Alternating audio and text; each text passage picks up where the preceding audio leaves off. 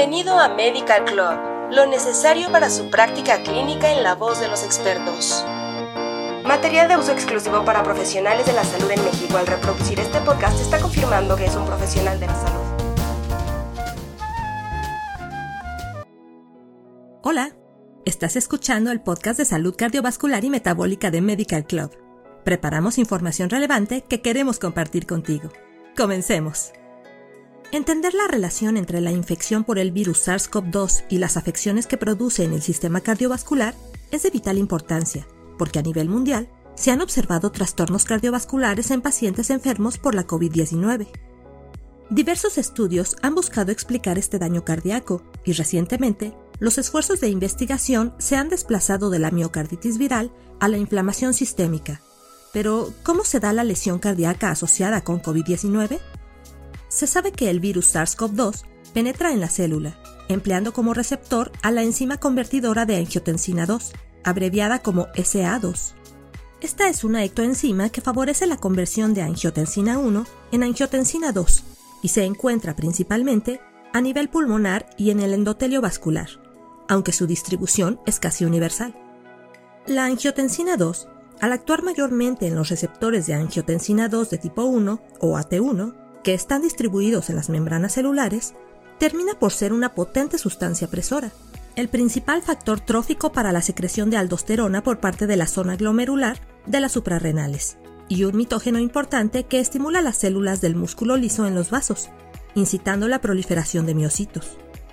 La angiotensina 2, independientemente de sus efectos hemodinámicos, también interviene en la patogenia de la aterosclerosis, a través de una acción celular directa en la pared vascular.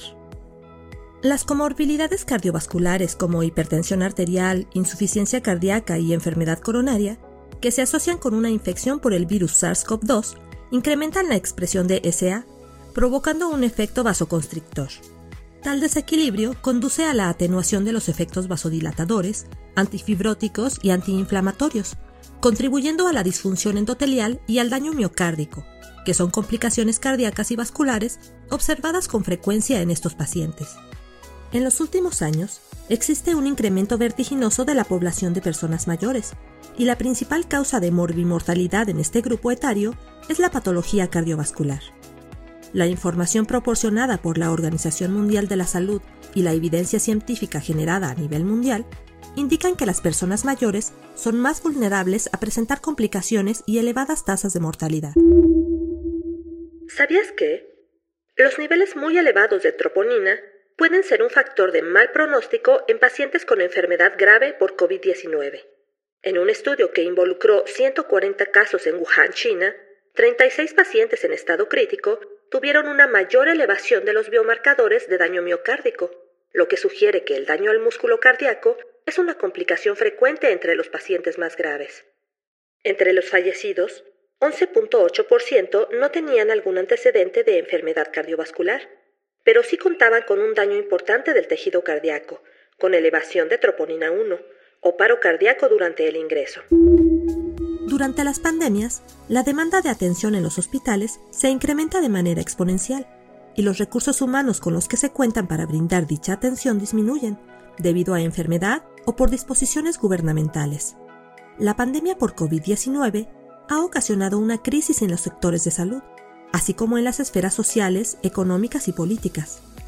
La situación pandémica sin precedentes de COVID-19 y su riesgo coexistente de contraer infecciones durante las visitas al hospital han dado un impulso a los servicios de telemedicina, que de otro modo no serían tan conocidos entre el público en general. La teleconsulta, a veces denominada consulta remota, se refiere a las interacciones que ocurren entre un médico y un paciente con el fin de proporcionar asesoramiento diagnóstico o terapéutico a través de medios electrónicos. La Organización Mundial de la Salud, a través del informe sobre la segunda encuesta mundial de salud digital publicado en 2010, define a la telemedicina de la siguiente forma.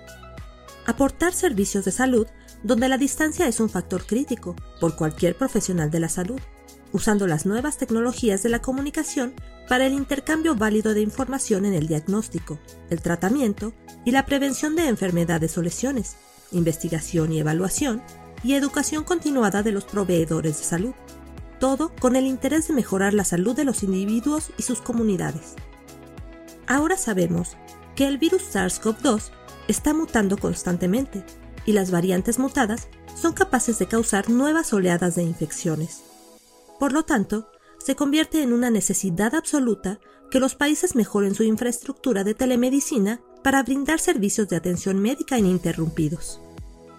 En México, el Servicio de Cardiología Geriátrica del Instituto Nacional de Cardiología Ignacio Chávez ha implementado desde hace varios años un sistema de clasificación y atención vía remota, medidas con las que se ha conseguido una reducción de alrededor del 80% de visitas al servicio de urgencias.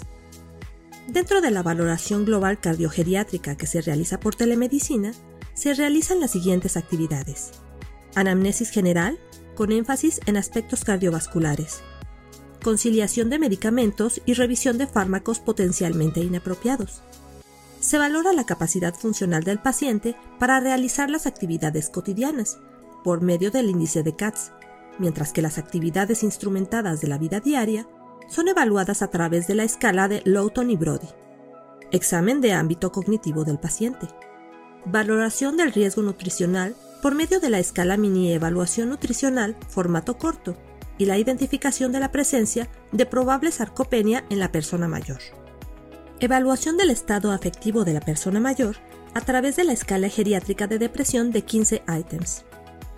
Finalmente, la telecardiología es la aplicación que ayuda a prevenir, diagnosticar y dar tratamiento a pacientes con enfermedad cardiovascular.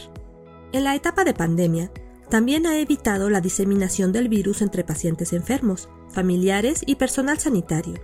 Asimismo, ha ayudado a impedir la saturación de los servicios de urgencia. Esta forma de evaluación ha sido una alternativa útil durante la pandemia y debe considerarse como un método permanente, tanto para futuras contingencias como para la disminución en la saturación de los servicios de salud que brindan atención a pacientes vulnerables, especialmente a los adultos mayores. Así concluimos este capítulo de salud cardiovascular y metabólica en Medical Club. Suscríbete a nuestro canal para escuchar el siguiente. Hasta la próxima.